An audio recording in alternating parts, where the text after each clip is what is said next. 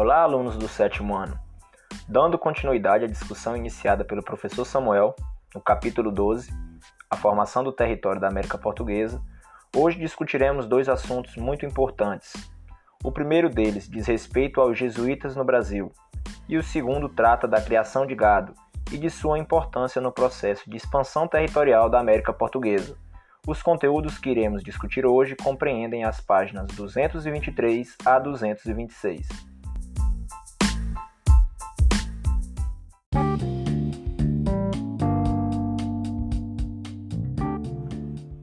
Dando início à nossa discussão, falaremos um pouco sobre o que foi a Companhia de Jesus.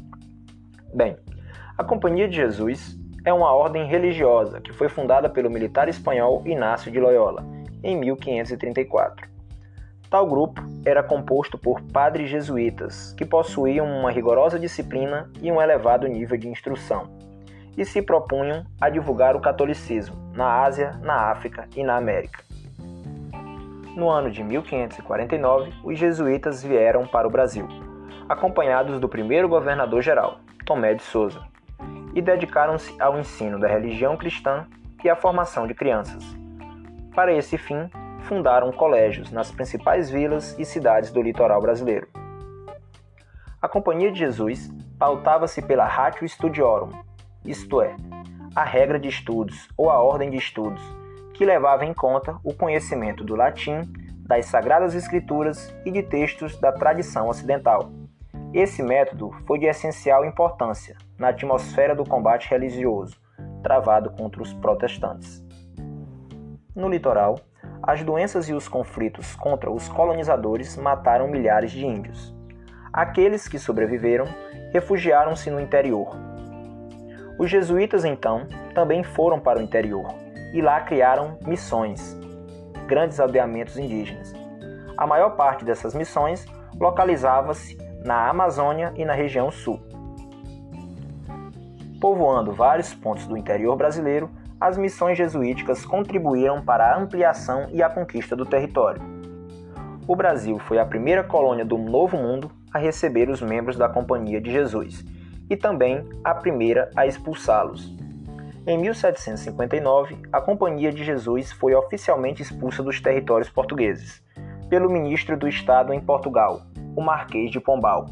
Nas regiões urbanas, os jesuítas deixaram imediatamente o Brasil o rico patrimônio da companhia foi confiscado e incorporado à coroa portuguesa.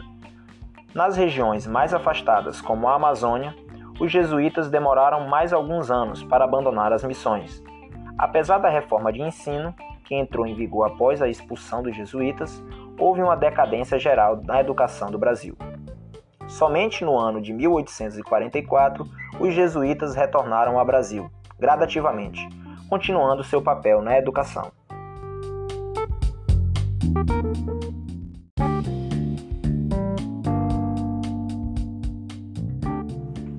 Agora iremos discutir um pouco a respeito da criação de gado e de sua importância.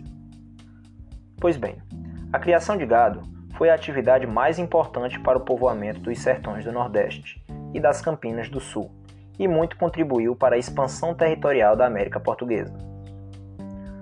A pecuária brasileira se iniciou nos estados do Nordeste durante o século XVI, mais precisamente na capitania de São Vicente, para onde foram trazidos cabeças de gado, vindas de Cabo Verde.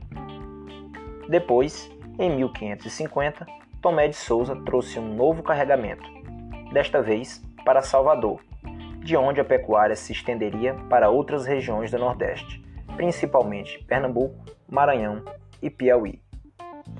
Dando enfoque à nossa região, podemos dizer que o processo de colonização do Piauí teve início do interior para o litoral tendo em vista que a ocupação do território se deu através da região sul, local que teve a presença de muitas fazendas, onde era empregada a criação extensiva de gado.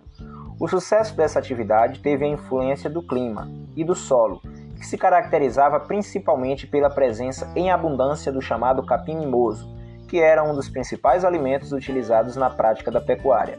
Podemos assim dizer que o Piauí surgiu em torno das fazendas de gado. Com base nesse podcast e na leitura das páginas 223 a 226, respondam à questão 7 da página 233. Até a próxima!